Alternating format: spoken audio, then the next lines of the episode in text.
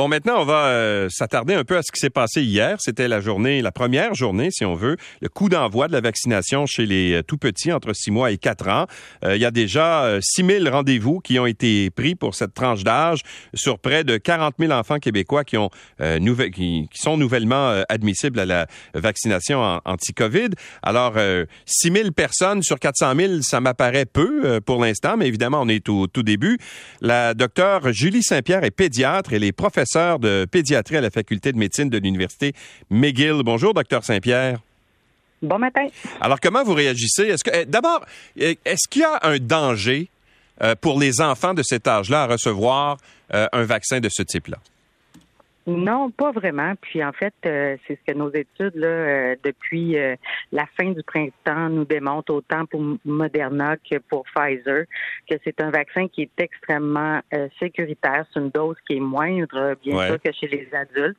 Et en fait, ce que je trouvais très intéressant, c'est que le CDC nous a dit même, vous savez, il y avait une rumeur à un moment donné voulant qu'il y ait des risques de myocardite à la vaccination. Ben en fait, ce qu'ils ont été capables de prouver avec le temps, c'est qu'il y en a moins si on fait vacciner nos enfants que si on ne les fait pas vacciner. Ah bon, OK. Vous voulez dire moins que si les enfants, par exemple, euh, sont atteints de la COVID-19, c'est ça? Exactement. Ouais. Alors, euh, euh, je, voyais un sondage, là, je pense que c'est 44% des parents qui ne veulent pas faire vacciner leurs enfants parce qu'ils ont ils, craignent justement le, les risques liés au vaccin. pour vous, cette crainte-là n'est pas fondée elle n'est pas fondée dans le contexte où est-ce que tous ces parents-là acceptent la vaccination du calendrier régulier euh, pour euh, des, des, des, technologies vaccinales qui sont tout à fait similaires et très sécuritaires depuis des années. C'est sûr qu'avec toutes les fausses nouvelles, avec tout ce qui est véhiculé sur les réseaux sociaux, il y a une grande crainte, effectivement. On voit, c'est pas juste la vaccination contre la COVID, c'est elle aussi qui protège contre, certains cancers, comme le gardasil aussi qui a diminué dans la grande région de Montréal. Donc, il faut faire attention. Il faut s'informer. Il y a, il y a dix bonnes raisons, en fait, de se faire euh, vacciner si on a moins de cinq ans.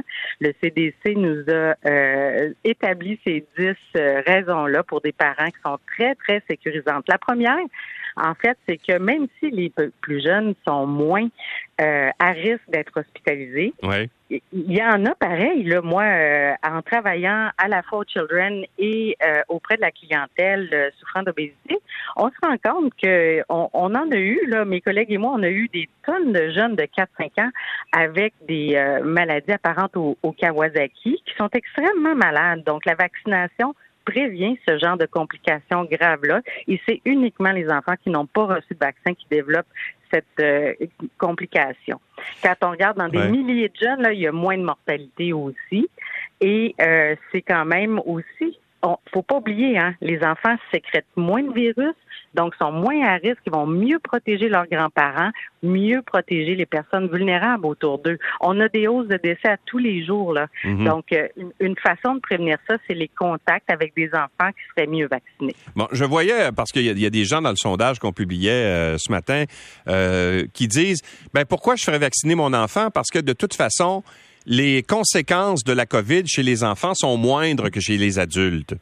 Alors, est-ce que ça, c'est un d'abord, est-ce que c'est vrai? C'est une fausse croyance, ben, C'est une fausse croyance parce que tu vas faire des symptômes, puis tu peux être malade, là, un 7 à 10 jours, pas mal à la maison. Euh, donc, euh, c'est quand même, pour les parents, c'est invalidant. Puis le CDC, ça fait partie des raisons de faire vacciner son, son enfant. Nos parents, ils n'ont pas tant de congés que ça à passer avec des enfants malades à la maison. La quarantaine est beaucoup plus longue si on ne fait pas vacciner son enfant versus si on a un enfant qui est vacciné. Le CDC même recommande de, seulement mettre un masque à l'intérieur. Ça devient moins compliqué comme gestion dans la maison quand l'enfant est malade. Puis, oubliez pas, comme on l'a dit tout à l'heure, dans des milliers d'enfants, quand on regarde les études on commence à avoir pas mal de recul, de recul. On en a qui sont décédés, hein, des, des tout mhm. petits. Faut pas se le cacher. On a eu à Noël l'année passée. Puis, oubliez pas, 82% de protection si éventuellement on va vers même une troisième dose. Donc, vaut mieux commencer tôt parce que ça va prendre plusieurs semaines entre chacune des doses. Donc, c'est quand même pas banal. Puis, les effets quand on pèse les, inconvénients versus les avantages, les avantages, euh, les avantages sont, supérieurs. Et dernière chose, il fait, il fait moins mal que celui de la grippe. Pourtant, les gens vont donner celui de la grippe sans hésitation quand l'enfant a une vulnérabilité. Ah, OK, ouais, mais ça, c'est bon à savoir aussi. Euh, juste en terminant, docteur Saint-Pierre, je sais que vous êtes en Floride, je pense, en ce moment. Euh, oui, Ça se passe, et, d'ailleurs, vous allez recevoir votre quatrième dose là-bas, n'est-ce pas? C'est ça? Oui, absolument, parce que je suis en séjour prolongé pour compléter mon deuxième livre, là, euh, sur justement qui va être ciblé sur les, les tout petits.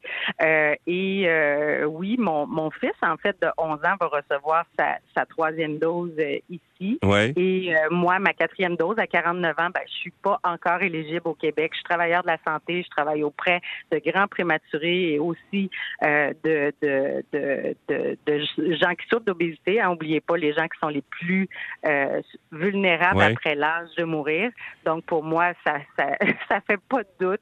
j'irai, j'irai dans les prochains jours chercher ma quatrième dose. OK. Donc, vous n'êtes pas admissible ici, mais vous dites là-bas, je peux l'avoir, donc je vais, en profiter. Et, ça se passe comment? Ça, se donne où? Est-ce qu'il y a des cliniques comme ici? Dans les pharmacies, c'est dans, euh, dans l'État de la Floride, c'est dans les pharmacies, les Walgreens, Walmart. Ouais. Euh, on peut aussi les recevoir dans les cliniques médicales.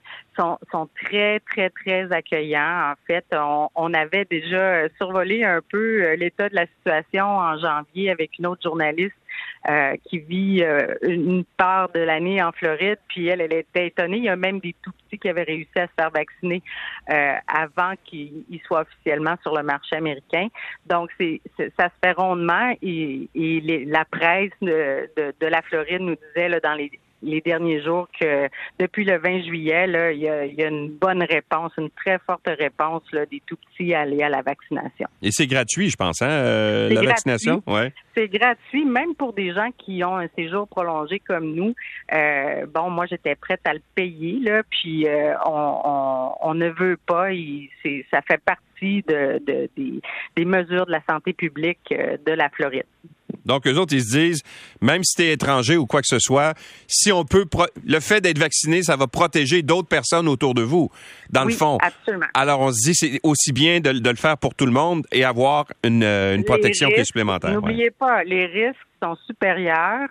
Euh, ben, les, en fait, les risques de ne pas se faire vacciner sont supérieurs à euh, d'être vaccinés et d'être protégés adéquatement. Moi, j'ai été une des premières vaccinées au Québec, ma troisième dose également. Donc, j'arrive à neuf mois, là. Donc, euh, neuf mois depuis ma, ma troisième dose et étant donné mon âge, je ne suis pas encore éligible au Québec. Donc, pour moi, pour protéger la population dès mon retour, il vaut mieux l'avoir tout de suite. Et vous avez jamais eu la COVID, vous? Vous êtes, une des rares? écoutez, c'est un miracle. Une des raisons pour lesquelles je, je me permets de prendre un moment de pause pour être capable de compléter mon deuxième livre, c'est vraiment parce que dans les 24 derniers mois, 28 derniers mois, je devrais dire, je n'ai pas eu la COVID et euh, j'ai euh, j'ai remplacé tous mes collègues qui l'ont eu euh, à l'hôpital et, et, et je, me demande même si je devrais pas donner un peu de sang là, pour une étude spéciale sur ma génétique.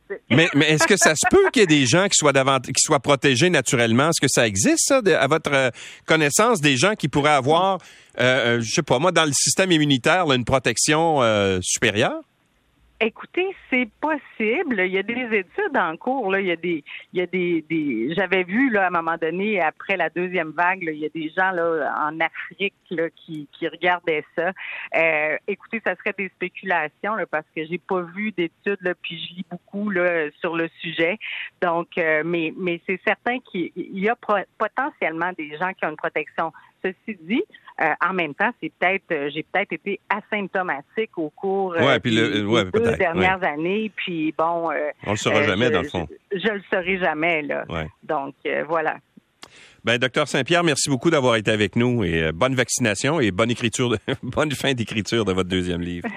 Merci. Au, revoir. Docteur Julie Saint-Pierre est pédiatre. Elle est professeure de pédiatrie à la faculté de médecine de l'Université McGill. Travaille aussi au Children.